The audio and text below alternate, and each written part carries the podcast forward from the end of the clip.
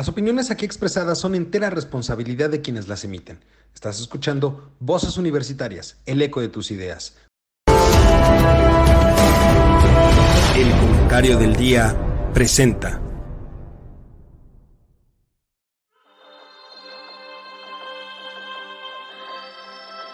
En una época donde el conocimiento y la información son fuentes de poder, se necesitan voces capaces de explicar el entorno, comprometerse con la verdad, representar el sentir de la sociedad y expresar la universalidad de pensamientos.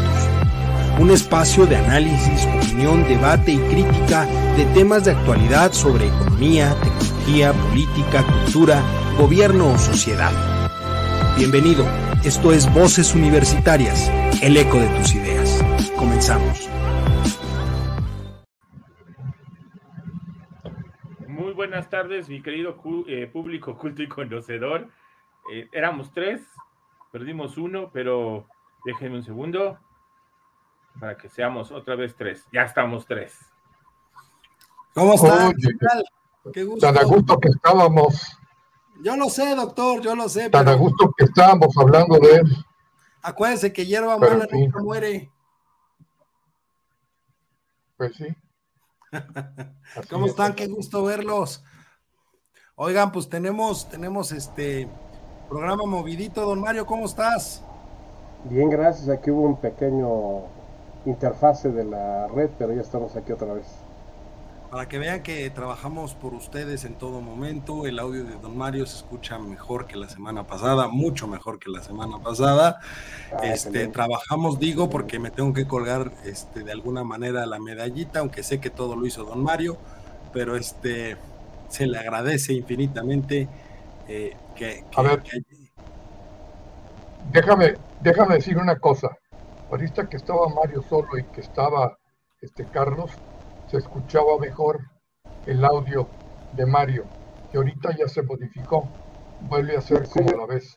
¿Sigue, otra vez mal, don Juan? Sí, sí, otra vez como la vez anterior.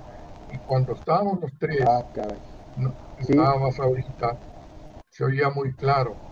Y ahorita ya un poquito. Otra vez se volvió Ajá. Paco. bueno.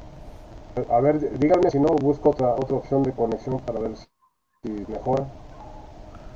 Yo ahí lo escucho bien, se escucha un poquito de ruido al, al, en el audio, pero lo escucho bien.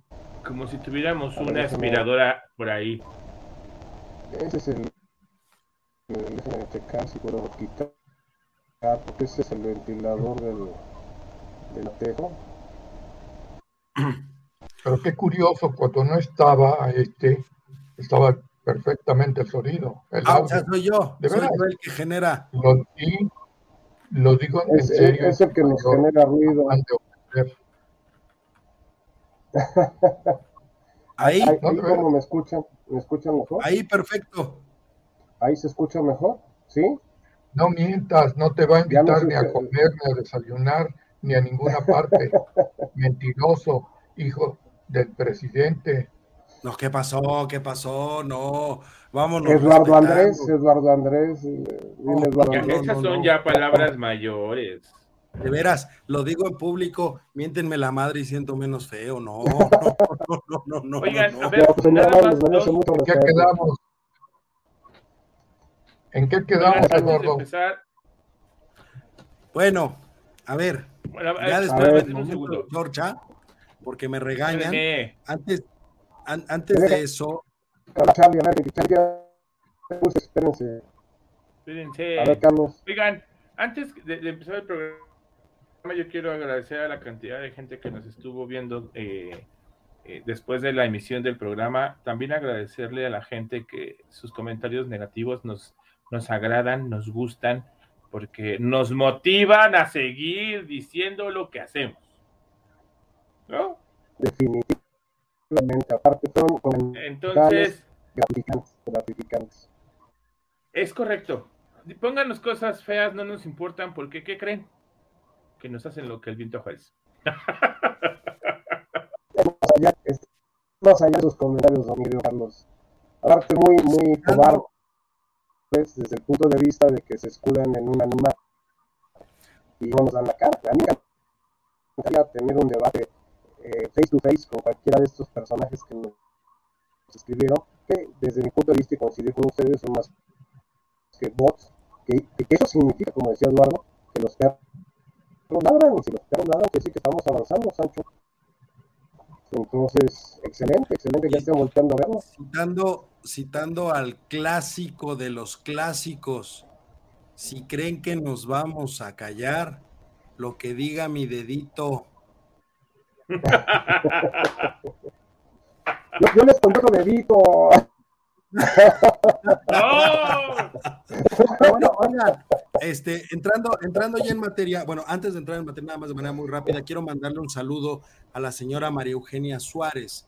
Ella es eh, abuelita de una alumna mía que nos escuchó recientemente y que nos dicen, me, me, informan que se volvió nuestro fan número uno, es una de nuestras fan número uno. Y quiero mandarle un saludo, un abrazo, agradecerle mucho que nos escuche por esas personas, por esas personas que sí les gusta eh, informarse y que les gusta conocer, es por lo que hacemos este programa desde hace 13 años, señores. No es un programa nuevo, tenemos 13 años trabajando en esto. Entonces, bueno, nos vamos a callar. Dicho esto, dicho esto, vamos a entrar en materia. Eh, tenemos muchos temas interesantes de esta semana. Hay, hay dos en específico en los cuales eh, me gustaría que nos centráramos, que es la entrada en vigor del Plan B como tal también eh, lo relacionado en cuestión económica, hay dos cosas que me llaman mucho la atención que sucedieron en esta semana en términos económicos, que es por un lado la inversión de Tesla en México y todo lo que sucedió alrededor, entre que sí, que no, que sí, que no y finalmente sí. Eh, pues deja, deja en claro que el gobierno pues dice una cosa, hace otra cosa y pregona otra y también hablar sobre el tipo de cambio, porque creo que es muy importante de ahorita, sobre todo que en esta semana volvió a romper eh, la barrera de los 18 pesos y cotizó en 17 y cachito, 17.90 más o menos. Después regresó a los 18.02, 18.20. Pero finalmente es un tema que se ha estado hablando mucho y repito, se sigue por parte de muchas personas, siguen argumentando que este es un gran logro de la administración actual. Yo personalmente, y lo he dicho en varios foros, no es un logro de la, de la administración actual, es una consecuencia de la situación internacional. Internacional. Podríamos, ojo, y aquí, aquí es donde hablo de la responsabilidad del gobierno actual, podríamos estar mucho mejor, mucho mejor, si tan solo el gobierno no estuviera tomando malas decisiones en materia económica. Entonces, son, son, este, eh, son temas económicos que creo que valen la pena que toquemos en esta sesión. Y también me gustaría que hablemos sobre el plan B, el inicio del plan B, y que como ya lo, lo, venimos tratando en las últimas semanas, porque ya se publicó el día lunes en la madrugada, se publicó en el diario oficial de la federación y entró en vigor el plan B, con lo cual a lo largo de las semanas se empezaron a dar una gran cantidad de renuncias en el INE eh, provocadas no por otra cosa, sino en principio lo que dice el comunicado del propio instituto es que son para darle la oportunidad a la próxima presidencia del INE que estará haciendo o deberá de entrar al instituto, deberá ser nombrado en, el transcurso de, estos días para, para entrar eh, finalmente el 3 de abril. El 4 de abril entraría en funciones el 3 de abril es cuando termina su periodo Lorenzo Córdoba y otros tres consejeros. Y ellos argumentan que esas renuncias son para darle libertad a esa nueva presidencia de elección. Sin embargo, perdón, Juan. a ver, Eduardo, te interrumpo con una cosa. No fueron renuncias, fueron despidos. No, no justo, eh, no, es que es a lo que voy. A la par de esas renuncias, que fueron integrantes del Consejo Ejecutivo Ampliado, ah, renunciaron, Además de eso, se dieron una gran cantidad de despidos relacionados justamente con el plan B, debido a que esta nueva norma desaparece varios puestos y obviamente lo que busca el instituto con esta situación, de hecho crearon ya un consejo, un comité específico para la aplicación del plan B, debido a que modifica la estructura propia del instituto y va a hacer que algunos puestos, como ya sucedió con la Secretaría General, desaparezcan y obviamente muchos de los puestos que dependían de esa secretaría también van a desaparecer. Eso ha llevado a despidos en un momento dado por término de contrato que tendrán que llevar consigo las referentes eh, liquidaciones que por ley se tienen que dar. Finalmente, no es una situación imputable al trabajador, sino es imputable a la institución el hecho de que tengan que separarse de su cargo. Entonces vamos a estar viendo una gran cantidad de movimientos, por lo menos de aquí a que la Corte tome eh, nota de las eh, controversias constitucionales que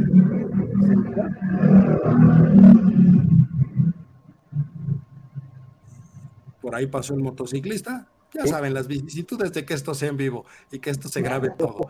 Este, entonces, estaremos a la espera también de lo que dictamine finalmente la Suprema Corte cuando, cuando llegue al Pleno el análisis de todas las controversias constitucionales que puedan haber al respecto. Entonces, tenemos mucho de qué hablar, tenemos ahora sí que temas para aventar, temas que están calientes en este momento. Y antes de empezar también, hay que decirlo, eh, falleció la tigresa, falleció Irma Serrano, ¿no? Que ya saben que en este programa anunciamos a todos los que fallecen en la última semana y pues ahora nos, nos encontramos con la noticia de que falleció Irma Serrano, la tigresa, que pues fue actriz, cantante y fue diputada federal, fue senadora también federal, este, por parte del, del PRI. Eh, y pues se le, se le achacaba ahí en aquellos buenos años este, de los 60, un romance con el entonces presidente Gustavo Díaz Ordaz. Y el chisme, el chisme este, que a todos le gusta contar es que parece ser que ella durmió eh, durante muchos años de su vida en la cama de Carlota, que le fue regalada por el presidente Gustavo Díaz Ordaz y que sacaron del castillo de Chapultepec. Dicho lo cual, entonces sí. Además, ella fue. A ver, a ver, a ver. Oye, además ella fue la que le lesionó el ojo Ah, correcto, ella fue la que, tenía. la que de, un, de una no le, lesiona el ojo a Díaz Ordaz e hizo que anduviera un tiempo con lente oscuro. Ya cuando se fue a España, Díaz Ordaz ya llevaba un parche, inclusive aún con los lentes. Era cuando le dio ese golpe. Oye, Juan, dueña del frufru, ¿no? Sí, sí, sí. Sí, fue un, se lo compró creo que a, la, a, la, a, los Fábregas se los, a los Fábregas, compró. A Manolo, sí. Ajá. El, el, teatro originalmente era el teatro de Fábregas. ¿Cómo? Ah, el teatro llevaba el nombre de Virginia Fábregas, la abuela de Manolo Fábregas, el actor. Mario, ahora sí se nos está cortando un poquito, se nos está cortando un poquito. A audio. Ahora, sí. nos cortó, ahora sí nos cortó un poquito el audio. Pero bueno, en lo que revisamos eso, Juan, ¿qué opinas? Eh, dejando ya de lado a la tigresa, los saludos y demás. Eh, ahora sí, plan B, ¿cómo, ¿cómo, lo ves tú? ¿Cómo ves tú el, el, el tema del plan B? ¿Ya entra en, en, vigor, digamos? Pues ahora sí estamos a la espera de que la corte, de que la corte serían los únicos que podrían revertirlo, ¿no? Bueno, en primer lugar que eso fue un albazo. ¿Por qué? Porque adelantaron sus tiempos o sea, el presidente adelantó los tiempos y no se esperó a que de alguna manera hubiera alguna oposición que turbara la publicación o alguna información o algo relacionado con la, esta famosa este, reforma B, ¿no? En primer lugar. Entonces, ahorita que ya entró en vigor, digamos, o va a entrar, como dijiste tú, me parece, pues lógicamente esto va a traer una serie de, de problemas, por un lado, de carácter electoral y por otro lado de carácter laboral.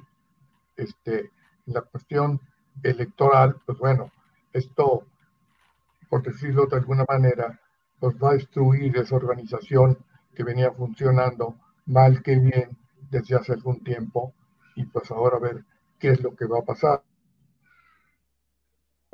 Porque el señor presidente suele hacer este tipo de jugadas y destruye, como destruyó desde el primer día que entró a gobernar instituciones, en todo caso, este, violó leyes como acostumbra hacer y demás, convirtiéndose un poquito en aquel entonces a una cuestión de tipo autoritaria, que ahora ya está perfectamente bien este, ubicada, ¿no?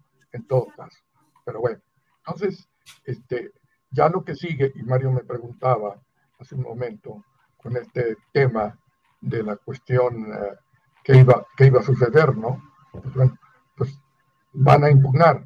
Pero yo creo que todos los juicios, digamos, que contengan eh, impugnaciones van a ser sobreseídos. Punto.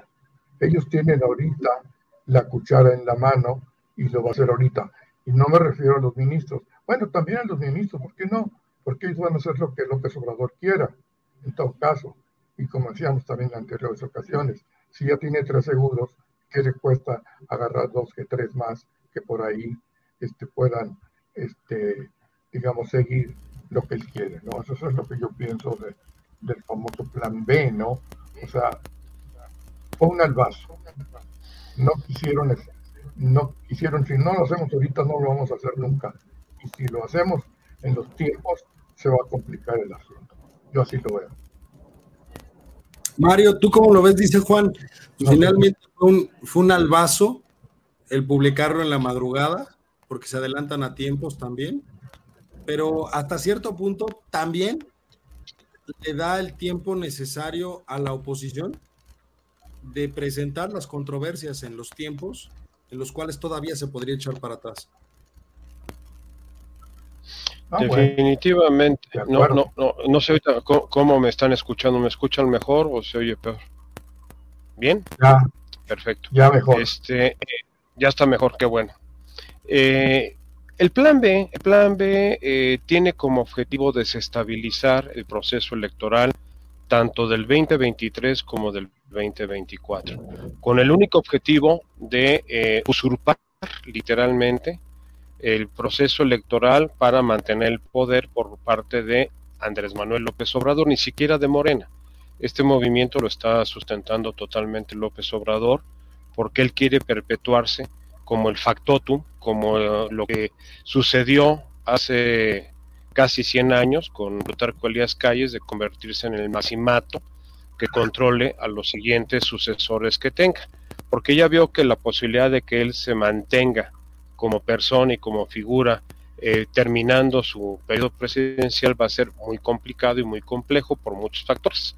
Lo importante es que el evento eh, ya está no solamente en el cotidiano nacional, sino que ya también se volvió un tema de análisis a nivel internacional por los principales analistas y jugadores políticos del mundo, que están viendo con preocupación el desarrollo de la democracia en México.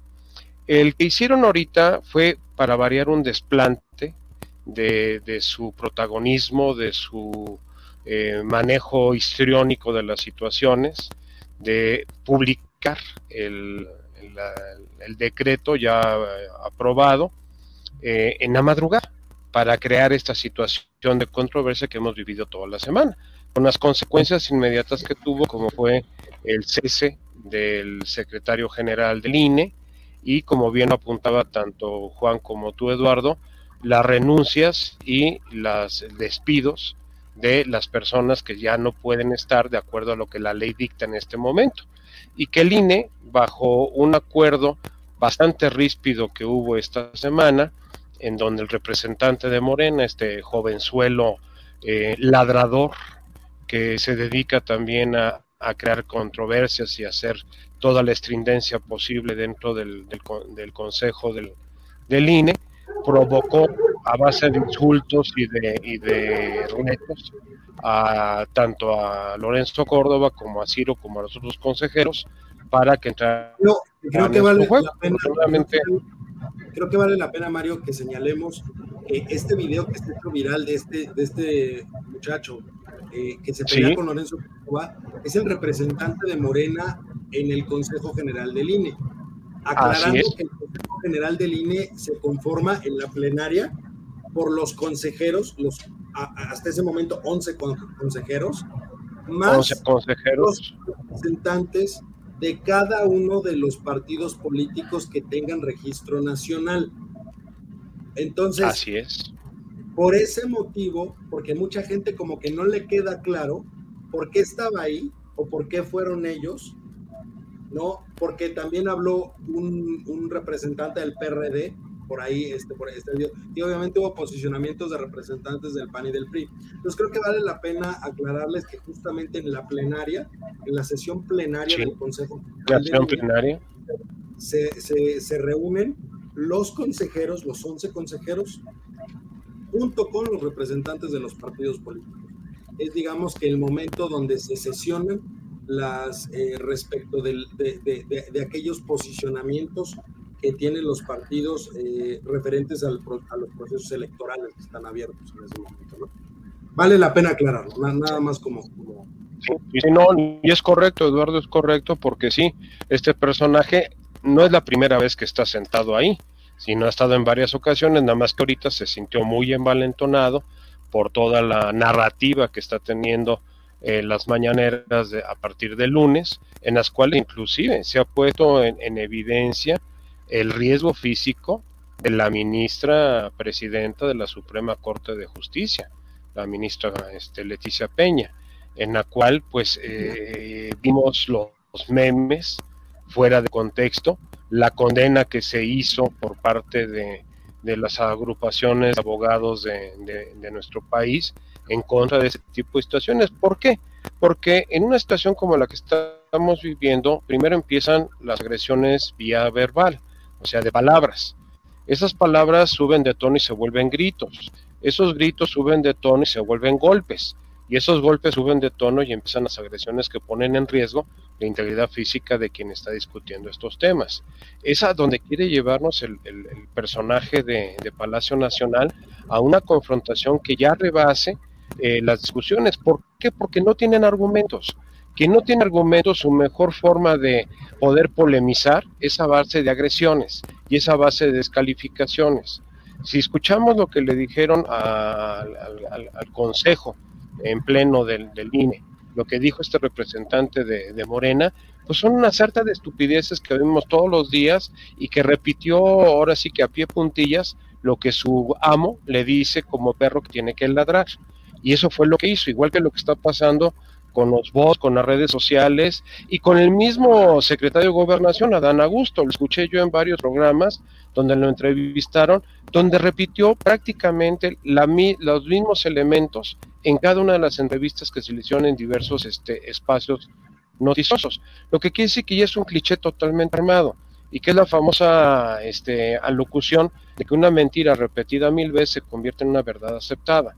Eh, el, el, país está polarizando y polarizando de una forma muy peligrosa que nos puede llevar en las elecciones que tenemos en el 20 del Estado de México y de Coahuila a escenarios que no quisiéramos volver a ver que ya tuvimos en este país en décadas anteriores. Y ya no digo el escenario del 2024. E, ese, ese tema de, cómo, cómo se vienen las cosas para el INE, porque si esto, esto se, tiene que echar atrás antes del mes de eh, junio, si mal no recuerdo. de junio. sí, antes del mes de junio. Este, eh, sí, sí, sí, de junio de este año. Para echarlo para atrás. Eh, obviamente no, no entran a jugar con las elecciones del Estado de México de Coahuila, porque así ya lo dictaminó este, un juez, ¿no? Este, están exentas de esas modificaciones. Pero eh, antes, antes de pasar a eso, eh, Charlie, un poquito tomando lo que decía Mario, de, esta, de, de estas cosas que dijo este hombre en el Consejo General del INE, que llamó a los consejeros eh, la mafia del poder, la mafia electoral dentro del INE. Y habla. contestó Lorenzo Córdoba? Pero, eh, a, lo que voy con eso, Charlie, es también mencionaba a este hombre y decía: la ley es la ley, se tiene que cumplir. Y ustedes creen que una persona, que ustedes son la democracia, así lo mencionó, palabras más, palabras menos, estoy tratando de recordar, pero diciéndoles, mencionas que ellos pensaban que ellos eran la democracia y que en realidad el pueblo era el que quería la reforma. Pero creo, salvo tu mejor opinión, que quedó demostrado que no todo el pueblo quiere la reforma que ellos buscan. Hubo ya dos marchas al, respecto. A ver, Lalito, porque en dos cosas la diferencia con democracia y... sí, pero a ver, hay, hay dos cosas importantes el pueblo está polarizado, o el país, no voy a hablar de pueblo, voy a hablar, el país está polarizado. Puedes preguntarle a alguien, una persona que recibe una beca, ¿de qué habla el plan B? ¿Cuáles son las consecuencias del plan B? Si tú tomas un, un bloque de 10 personas y le preguntas, oye, ¿te parece bien el plan B? ¿Crees que te contesten? ¿Crees que alguien te diga, ah, mira, el plan B tiene esto, esto, esto y esto? ¿Crees que sepan de lo que estamos hablando? Yo, creo que, yo creo que la gran mayoría de las personas no tiene idea de lo que es el plan B.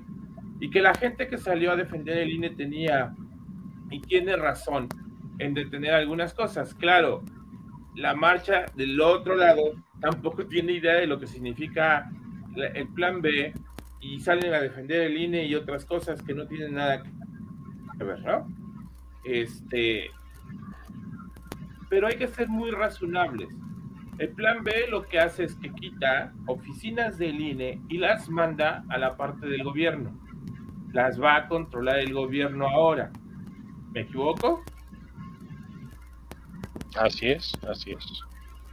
Regresamos a la Comisión Nacional Electoral de los años 80, dirigida por un subsecretario de Gobernación, que era Fernando Elías Calles, y un secretario de Gobernación, que era Manuel Barlet.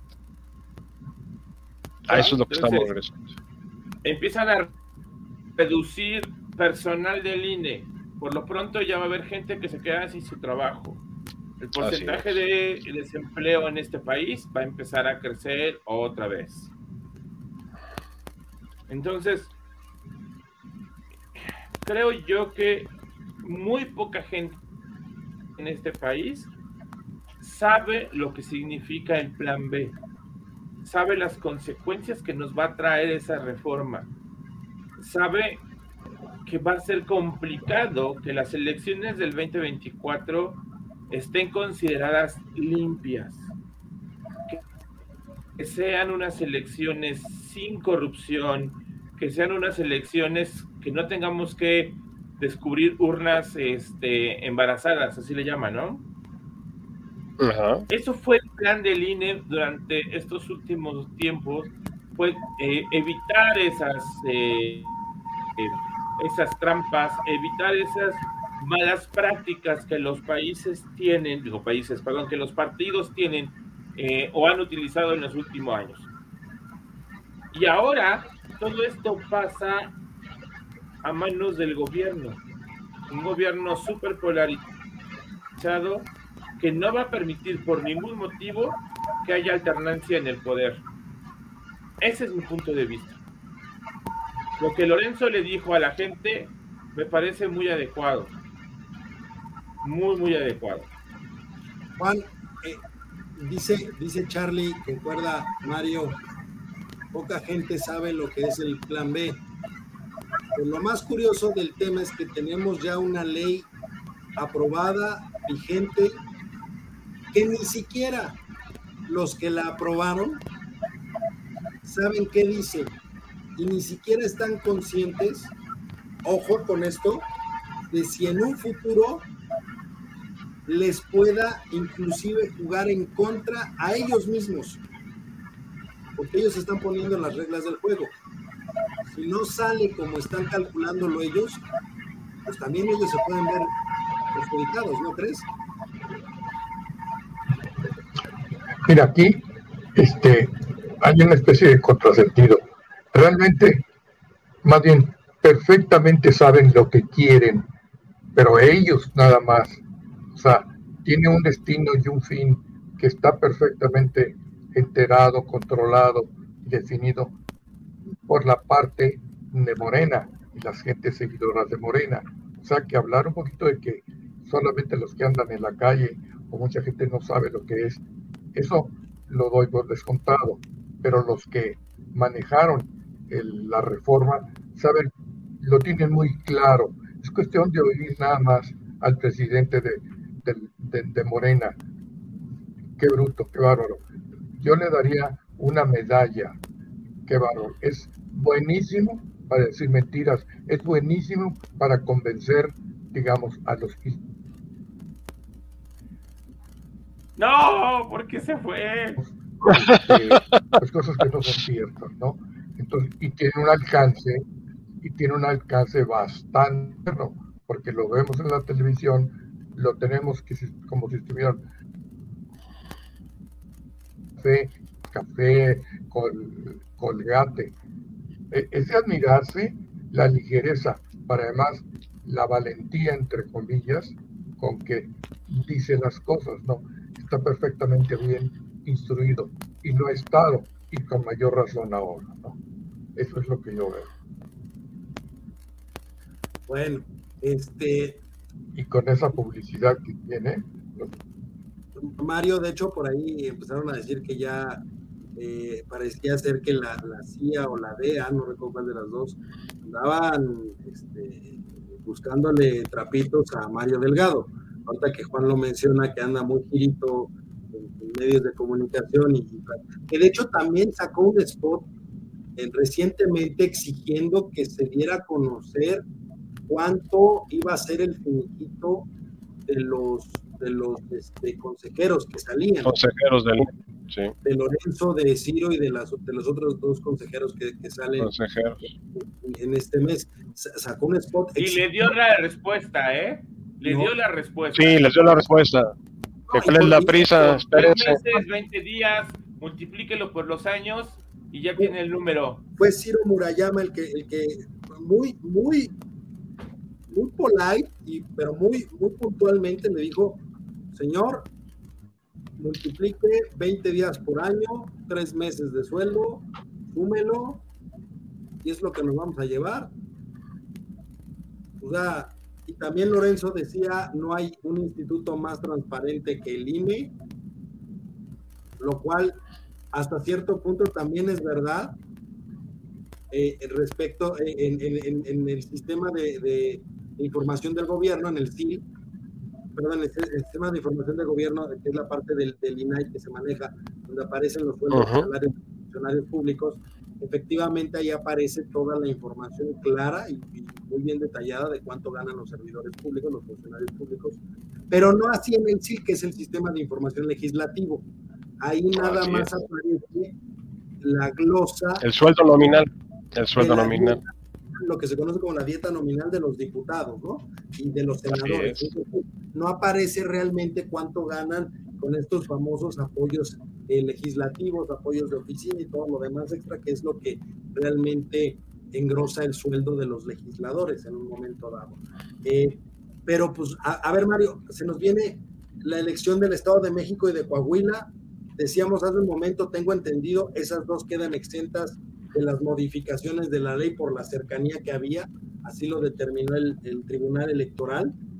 Eh, pero, pero ya no entiendo, porque ya, ya empezaron a darse las renuncias, ya corrieron a la gente, y, aunque, aunque están exentas, pues entonces ahora el INE va a caer en un incumplimiento porque no va a tener la gente necesaria para cubrir las dos elecciones, porque además de esta gente pues ya no puede estar en el instituto porque su puesto ya no existe como decía Juan, hay una acción rara ahí, lo que estamos viviendo, ¿no? No, no, e, es, es el reino del caos, o sea, efectivamente, don Eduardo, o sea, técnicamente la suspensión para efectos de las elecciones del Estado de México y Coahuila es en dos de las leyes que se publicaron en diciembre, que es la parte de comunicación social principalmente. En estas nuevas no hay forma de, que no impacten a las elecciones del Estado de México y de Coahuila. Tan es así que ya la estructura eh, general del INE se está viendo afectada. O sea, con la salida del secretario general, con las renuncias del cuerpo directivo que administra el proceso electoral, o sea, eh, y con el cambio que viene ahorita en abril de los nuevos consejeros. Entonces, que se van a afectar las elecciones del Estado de México y de Coahuila es un hecho. Que el tiempo que se dilate eh, en la Suprema Corte en generar lo que generó el ministro ponente eh, al respecto de la suspensión de, la entrada en vigor de las leyes, pues ya eh, si se dilata un mes o dos meses en hacerlo, si es que procede desde el punto de vista de, de la Suprema Corte, pues las cosas se tienen que ir ejecutando porque la ley está vigente, la ley se está cumpliendo. Y lo que decía Lorenzo Córdoba, no podemos hacer caso omiso porque caeríamos en una ilegalidad. Es una ley debidamente aprobada por el legislativo, debidamente publicada por el ejecutivo y por lo tanto se tiene que cumplir, nos guste o no nos guste. Eh, ¿Esto que va a ocasionar? Pues empezando porque a ver cómo viene el proceso de credencialización ya a partir de este momento. Por parte de lo que, estas leyes que se, que se publicaron va a afectar la emisión y la, entrega de las eh, credenciales del lector y empieza todo el proceso de, de desmantelar la operatividad que tenía línea hasta este momento. ¿En dónde se puede parar esto? En el momento que la Suprema Corte de Justicia diga se suspende la aplicación de estas leyes hasta que declaremos si proceden o no proceden. En ese momento entraría un impas, pero con los efectos que están teniendo ya que se dieron esta semana y lo que se den en las semanas subsecuentes hasta que se emita esta eh, definición por parte de la Corte. Ese es un hecho. Y sabíamos que íbamos a entrar a este escenario de caos. Oye, Juan, ¿hay manera de meterle velocidad a la Corte? ¿O, hay que esperar forzosamente a, los tiempos de, que metan todas las controversias? A ver, que pasa está cortando. ¿Hay manera de meterle velocidad a la Corte en, este tema? Uy. Se está cortando el audio. Dice, dice Eduardo que si hay forma, desde tu punto de vista, don Juan, de meterle velocidad a la Corte para que genere ya la suspensión provisional de la aplicación de estas leyes. No hay forma. Punto. No hay forma, efectivamente, porque, eh, digamos, está controlado, está controlada la Suprema Corte. O sea, la Suprema Corte va a hacer lo que quiera López Obrador. Hoy, yo casi me olvido de que hay Suprema Corte sumamente decepcionado. Yo siempre como abogado pensé que si hay alguien intachable de conducta en muchos de sus aspectos, eran los ministros de la Suprema Corte. Y ahorita no creo que haya nadie que pueda decir que los ministros de la Suprema Corte, salvo este hombre, ¿cómo se llama? Uno de cabello blanco, que fue el que por ahí hizo alguna, tuvo alguna reacción, que fue el único que votó en contra, que propuso una iniciativa de ley. No recuerdo su nombre, no, López Durán, no, no me acuerdo muy bien, pero bueno, no, no, yo estoy completamente seguro esto va a ser un desastre y va a continuar el caos.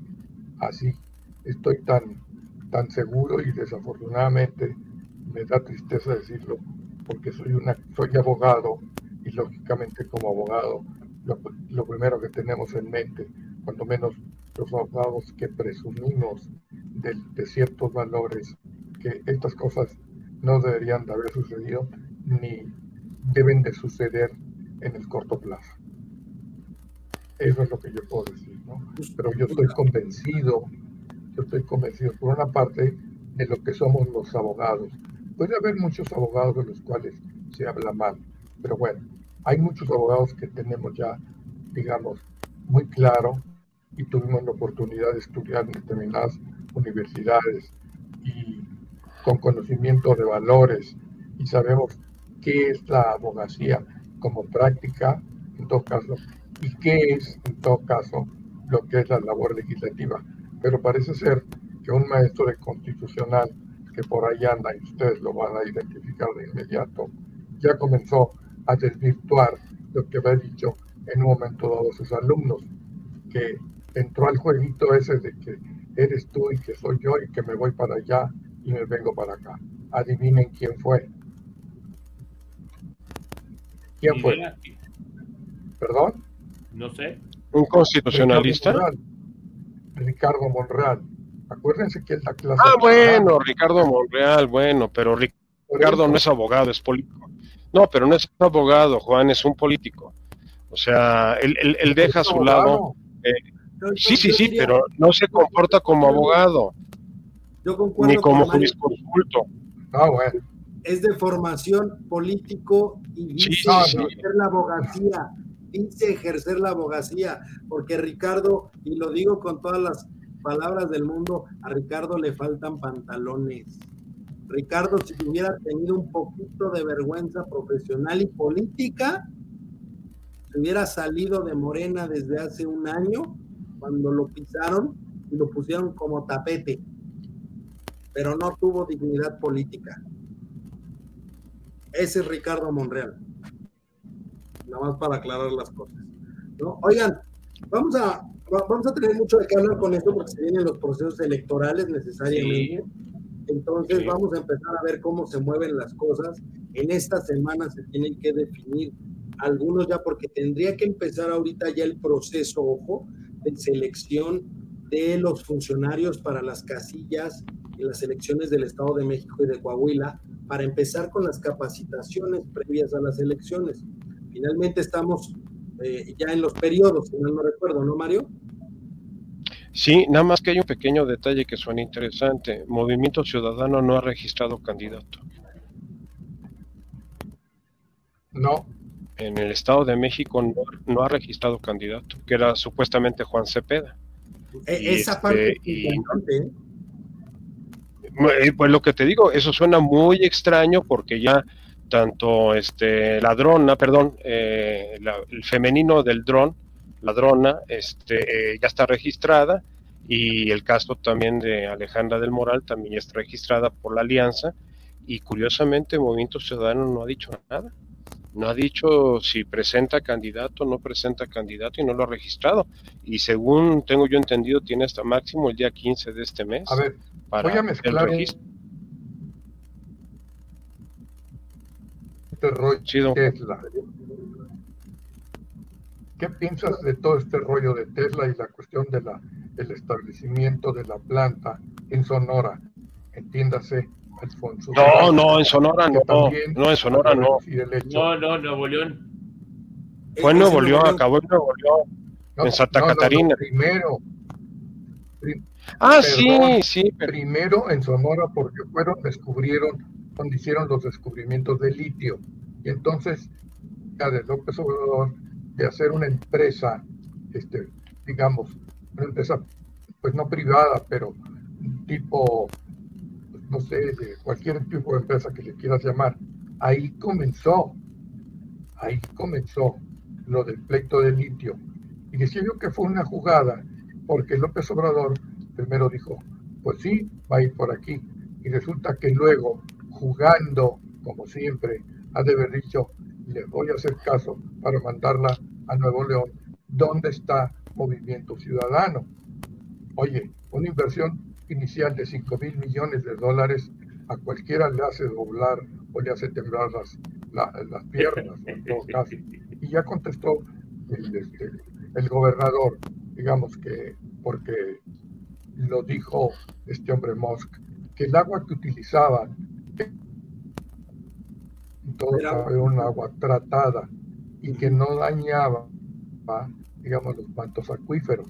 Pero eso fue una jugada, porque digo e insiste en esto. López Obrador está pensando, y está de acuerdo con lo que dicen ustedes, que baja la gente de Movimiento Ciudadano. Joven, ¿por qué no ha nombrado Movimiento Ciudadano su candidato? En el caso del Estado de México, para mi gusto, es porque viene una, una apoyo a la alianza no, no, de, En, Nuevo León, Nuevo León, el caso de, lo de Tesla fue un capricho del presidente porque la negociación la hizo Samuel este, García, fue el que hizo toda la negociación desde hace más de año y medio, desde que llegó a la gobernatura, empezó a cabildear con, con Tesla y con Helio Moss sobre la inversión de, de la planta en Nuevo León. Como no se le pasó, ahora sí que la atención y la, la invitación al señor presidente para que santiguara la inversión y que él anunciara y que él se pusiera el, este, la medallita, cuando sus asesores le dijeron, le está ganando el mandado, el gobernador, el foforofo, se le está ganando y se le pasó por la libre, ahí fue donde la paró. Dijo, no, no, no, si no es donde yo diga, no doy los permisos y eso fue hace dos semanas, que todo el mundo se levantó. Esa es la parte que creo que vale la pena que aclaremos en ese sentido, porque mucha gente, ahora, ahora mucha gente está diciendo, claro, gracias a Andrés Manuel, a la magnificencia no, no, presidente, tenemos la, la, este, a Tesla invirtiendo en, en México. A ver, efectivamente fue algo que empieza a cabildear el recién, en ese momento recién llegado gobernador eh, de Nuevo León. Pero ojo, sí hubo alguien del gobierno federal que le ayudó a eh, finalmente a, a, Samuel García a entablar las conversaciones que fue la Cancillería mexicana.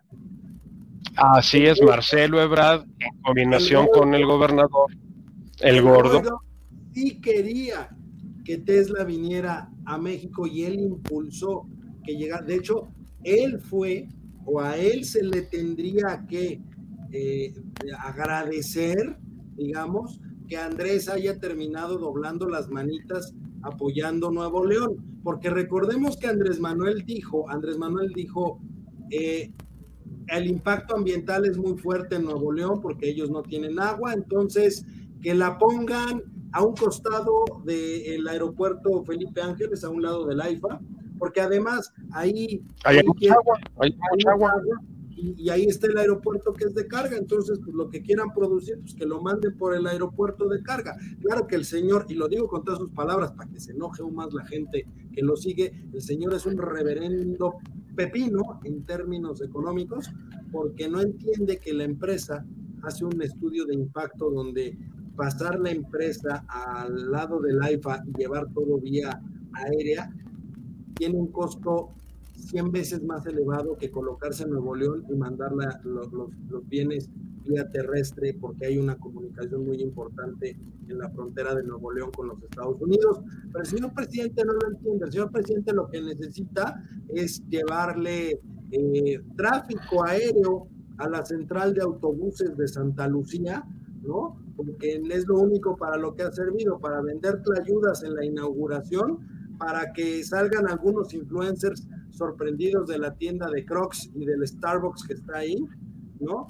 Y, es para lo único para lo que ha servido el IFA, pero en realidad, y lo digo también en términos y desde el punto de vista económico, de una manera ya mucho más seria, ojo, no es de ninguna manera función del Ejecutivo establecer qué, cómo, cuándo y dónde las empresas y la inversión va a llegar al país. Su chamba es velar porque efectivamente en todas las regiones del país existan las mismas oportunidades para la captación de la inversión. Pero eso no significa que las empresas tengan que estar supeditadas a los caprichos que el Ejecutivo pueda tener en un momento dado. Y eso es a lo que nos enfrentamos con Tesla. Afortunadamente, repito, afortunadamente, se decide o se deciden por Nuevo León en un momento dado.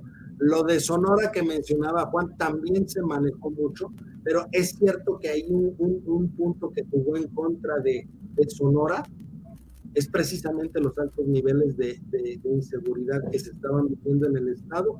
En ese momento, cuando se hicieron los, los estudios, este, y tú te acordarás, Juan, que fue la época en donde en Sonora, tiro por viaje, había este, eh, eh, masacres en, todo el, todo el estado y el gobernador brillaba por, su ausencia, Alfonso Durazo. No, aparte, el proyecto tiene algo muy importante. Quiere desarrollar la frontera que tiene Nuevo León con, con Texas, que es la ciudad, es el municipio de Colombia. Colombia es una frontera que nunca se ha pues, realmente desarrollado por la cercanía con Nuevo Laredo, Tamaulipas, y que ha sido la, frontera que se ha privilegiado para cuestiones de negocios. Pero eh, la idea de, Tesla es activar el paso fronterizo a través de Colombia, porque logísticamente le conviene a Tesla, porque el principal enclave eh, productivo que tiene Tesla lo tiene en el estado de Texas y la sede de Tesla está en Austin, por eso fue la, reunión en Austin la semana pasada, del Día del Inversor, donde se habló y se hablaron tres minutos, es, y se habló tres minutos de la inversión que se va a hacer en México. Es una más de las múltiples inversiones que tiene Tesla a nivel mundial. ¿Y que por qué le ahorita aquí en México, pues porque le interesa la cuestión del nearshoring y las ventajas que está representando el Tratado de Libre Comercio, o sea, el TEMEC, para poder hacer este tipo de operaciones.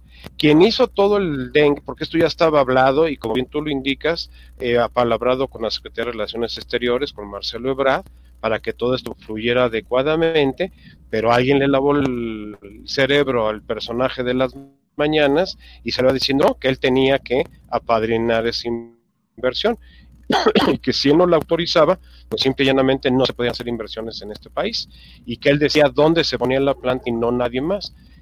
Es un proyecto que tiene más de dos años en estudio, como bien se indicó, se hacen estudios previos de impacto no solamente ambiental, sino social y, y de gobernanza de la empresa, lo que es el concepto ASG, que está tan en boga en este momento, y eh, ya tenía definida dónde la querían poner. Ahora, si el gobierno mexicano dice no la quiero, bueno, pues entonces el señor Elon Musk agarra su, su inversión y se la lleva a otra parte del mundo y se acabó.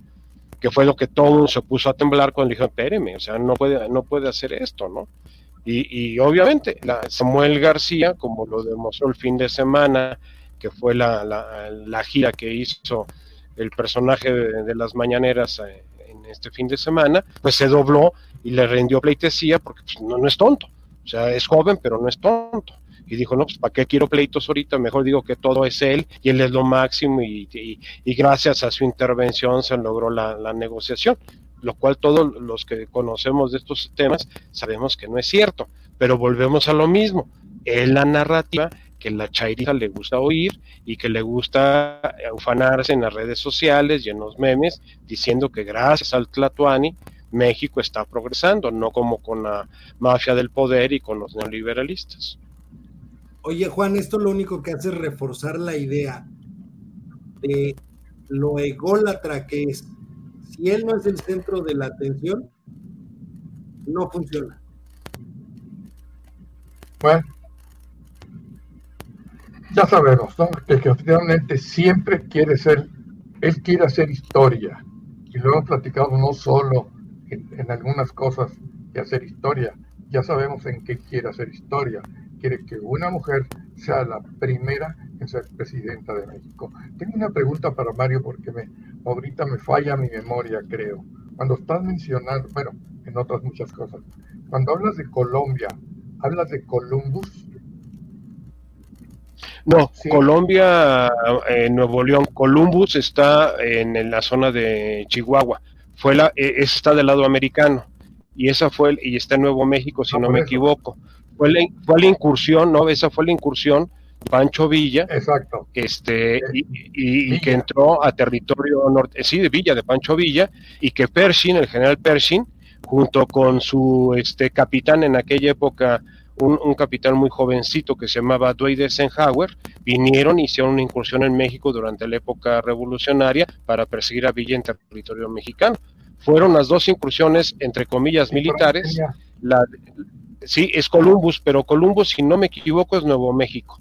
Si no me equivoco, es Nuevo México y es en el lado americano.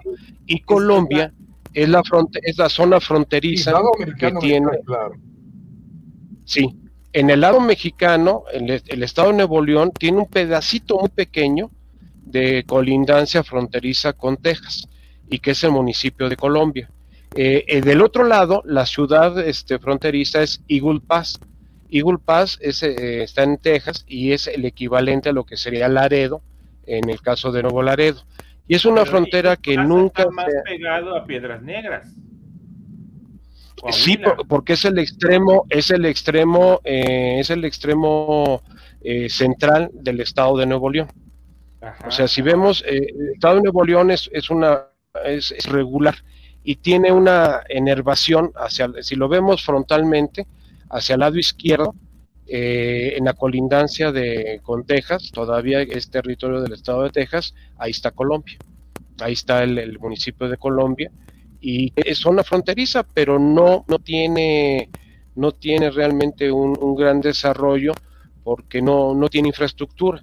Se supone que la, que la idea de, de, Tesla es desarrollar esa frontera casi, casi propia para ellos, para que ellos puedan operar a través de esa frontera desde un punto de vista. Sería muy buena en términos de inversión y en términos de, de, de, este, ah, no, claro. O sea, sí, algo definitivamente. o sea, se agradece la inversión, pero repito, los términos en los que, porque se pudo haber llegado a perder esta inversión solamente por ego, y, y eso es lo que nos debe quedar muy claro. Y, es el punto específico que mencionaba, no es prerrogativa del Ejecutivo decidir dónde va a llegar la inversión. Su función es que se den las bases para captar esa inversión y que sean las empresas las que decidan cuál es la zona geográfica más competitiva donde puedan estar. No es al contentillo de ellos, ¿no? Pero bueno, oigan, ya nos queda poco tiempo del programa y sí me gustaría tocar el tema del, tipo de cambio porque creo que vale mucho la pena, lo traemos por ahí pendiente desde hace varias semanas. Y ahorita recientemente rompió la barrera de los 18 pesos y se cotizó en 17.90 como lo habíamos platicado ya al principio. Eh, ¿Cómo lo ves, Charlie? Porque en el, en el, tema tecnológico impacta de manera interesante. Este, eh, y no solamente en, el, eh, en la parte tecnológica, sino también en las exportaciones, en las importaciones. O sea, técnicamente va bien. Pero hay una cuestión. A ver, antes un compatriota mandaba un dólar y, y aquí te lo pagaban a 20 pesos. Hoy te mandan un dólar y te lo van a pagar, voy a decir una tontería, pero te lo van a pagar a 17.90 pesos. Es decir, ya perdiste tú dos pesitos. Así es. Pero espérate, porque aquí. Yo por eso ya compro CETES. Pero aquí ya perdemos también con la inflación. Yo por eso ya compro. ¿Compras CETES? Centenarios. no, compro centenarios. ah, sí, yo también quisiera compro, comprarme. Compro centenarios yo.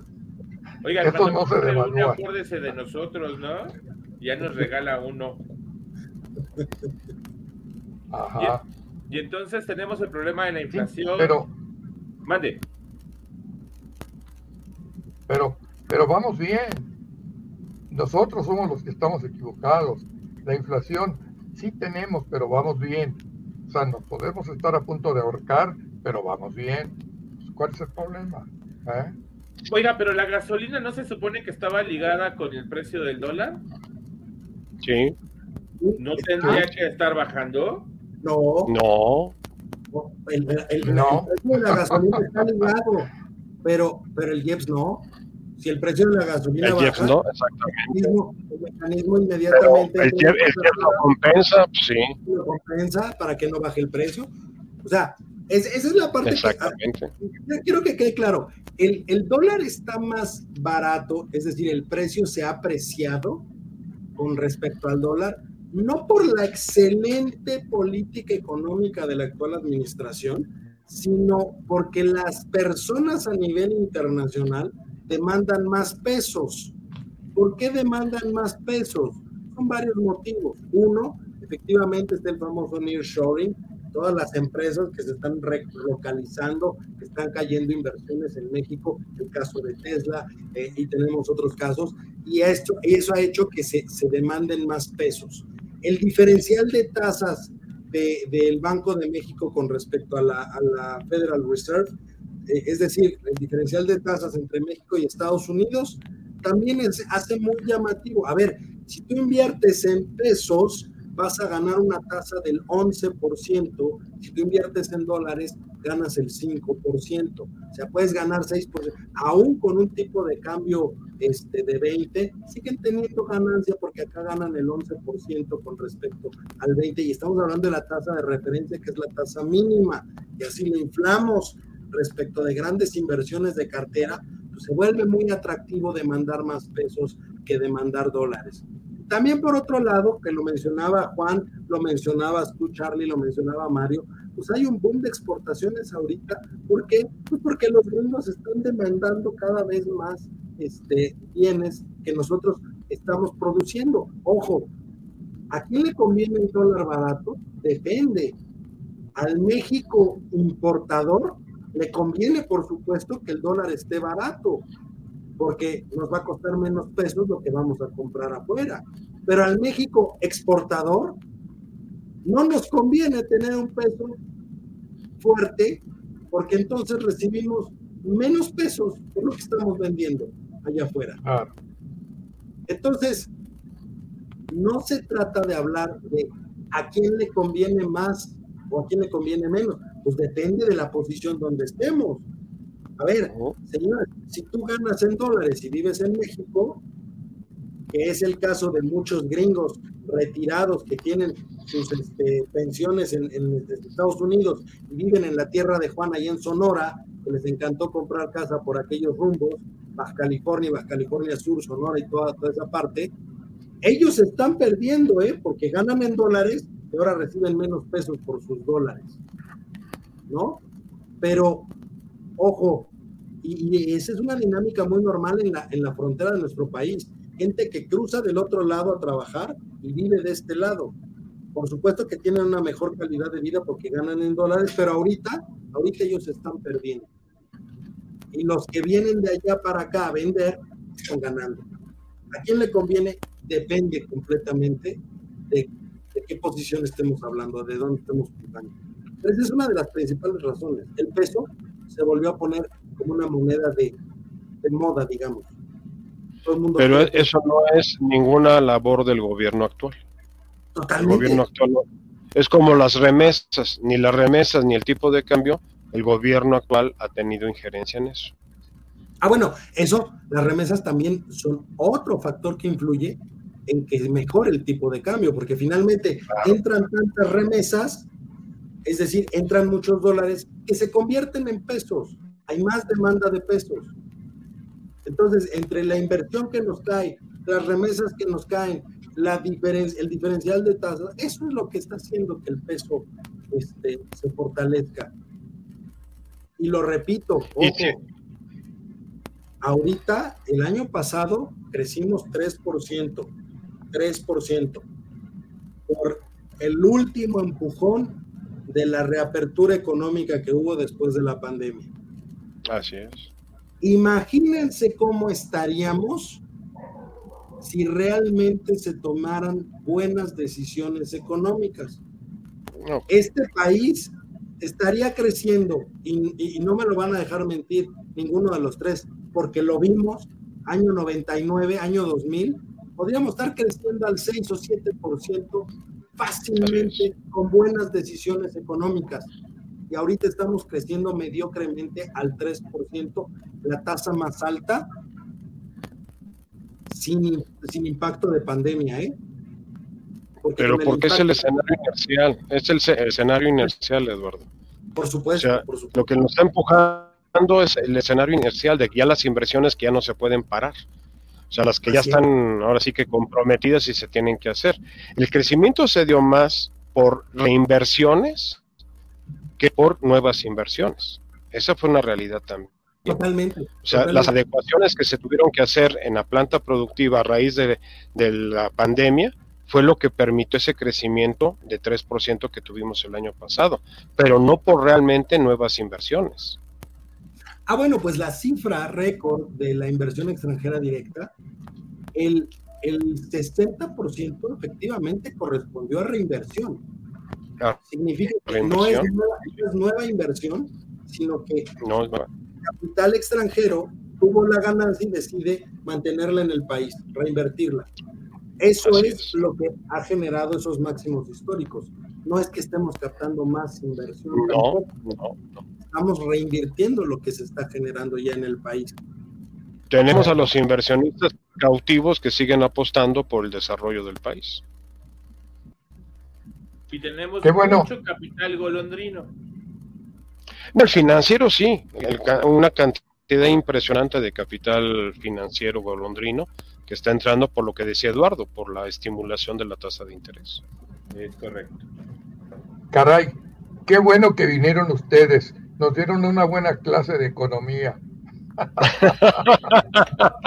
lo digo aquí para que lo escuchen en Los Pinos, en el piso 3 donde está la Secretaría de Hacienda, y en el piso 2, donde está el hijo predilecto a Macuspana, a ver si les llega hasta allá. y se les mete un poquito en la cabeza, podrían haber sido, podrían haber sido realmente un gobierno de historia si hubiesen tomado buenas decisiones económicas. Ahorita, al cuarto para la hora, son una burla y una simulación de lo que pudieron haber sido. Si Qué bueno que viniste, Eduardo. Veniste a salvar este programa.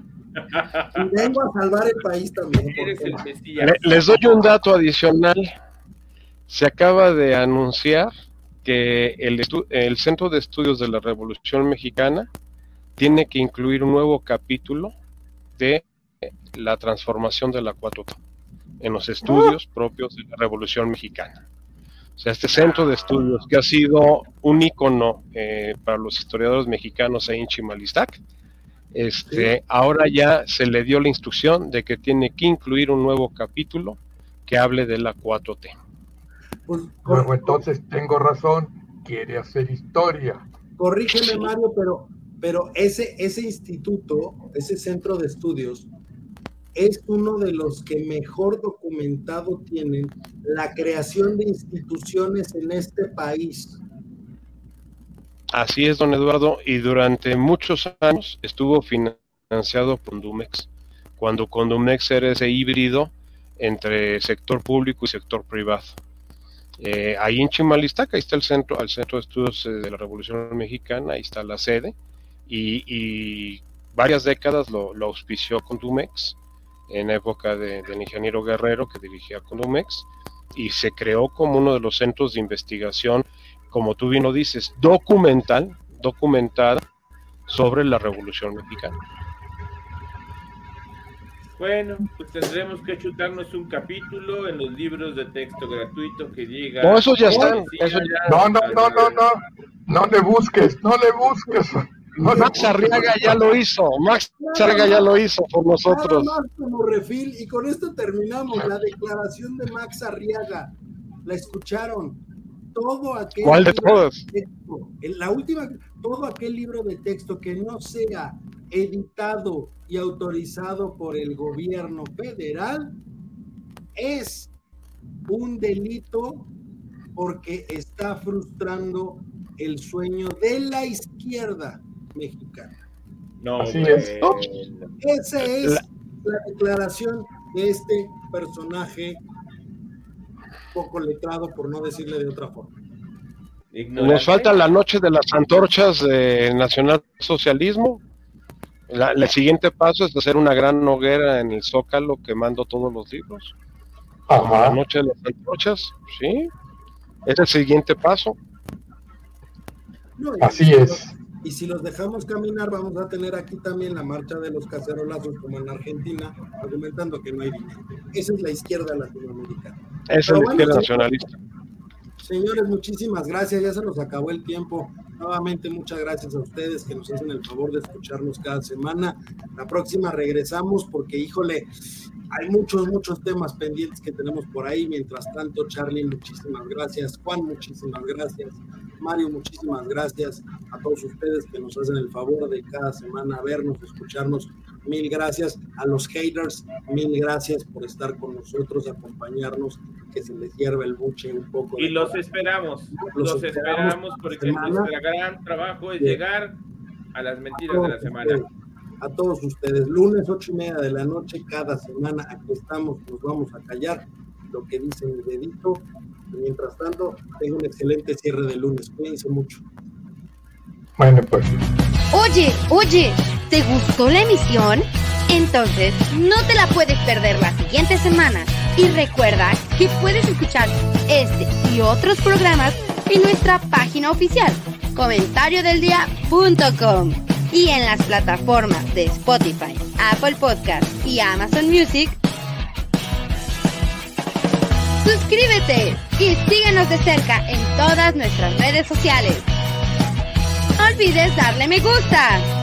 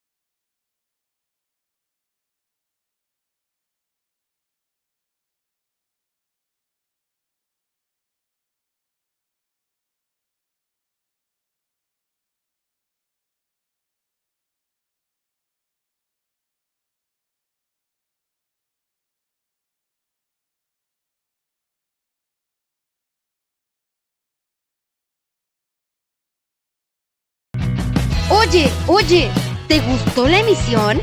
Entonces, no te la puedes perder la siguiente semana. Y recuerda que puedes escuchar este y otros programas en nuestra página oficial, comentariodeldia.com y en las plataformas de Spotify, Apple Podcast y Amazon Music. Suscríbete y síguenos de cerca en todas nuestras redes sociales. No olvides darle me gusta.